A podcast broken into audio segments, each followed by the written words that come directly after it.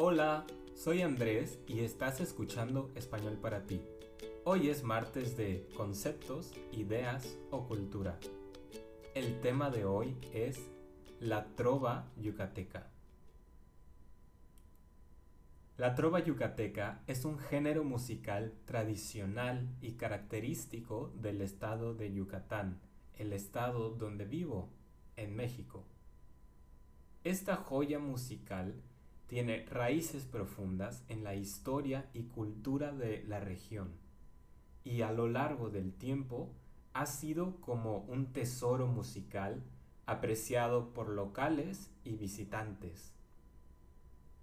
La trova yucateca tiene sus orígenes en el siglo XIX y con el tiempo ha evolucionado y ha sido enriquecida con influencias de la música española y cubana.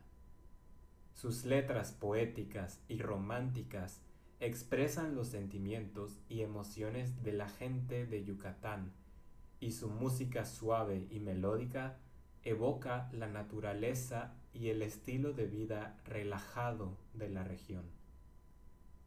Uno de los instrumentos clave en la trova yucateca es la guitarra, que acompaña a las melodías y armonías vocales.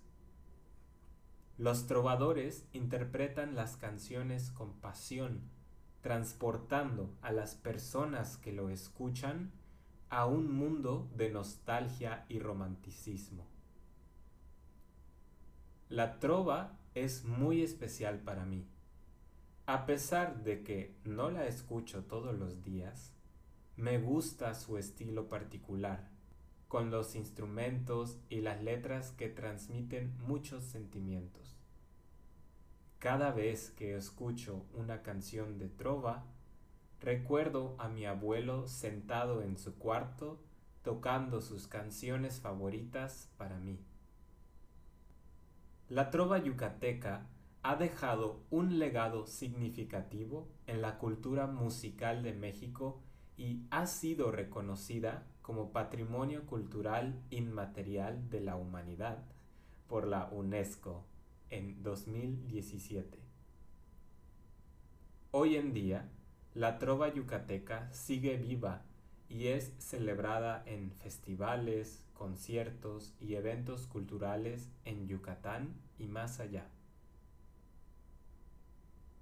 Si tienes la oportunidad de visitar Yucatán, no te pierdas la experiencia de escuchar la trova yucateca en vivo, ya que te permitirá conocer y apreciar aún más la belleza y encanto de esta tierra mágica. Y eso es todo por hoy. Espero que hayas disfrutado de este episodio. Recuerda que cada día, de lunes a viernes, tenemos un tema diferente y que puedes descargar la transcripción de este episodio en nuestro sitio web para repasar y practicar con contenido adicional. Puedes compartir tus respuestas, preguntas o simplemente enviarnos un mensaje a nuestro Instagram arroba español para ti bajo.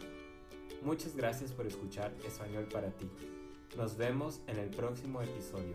Hasta pronto.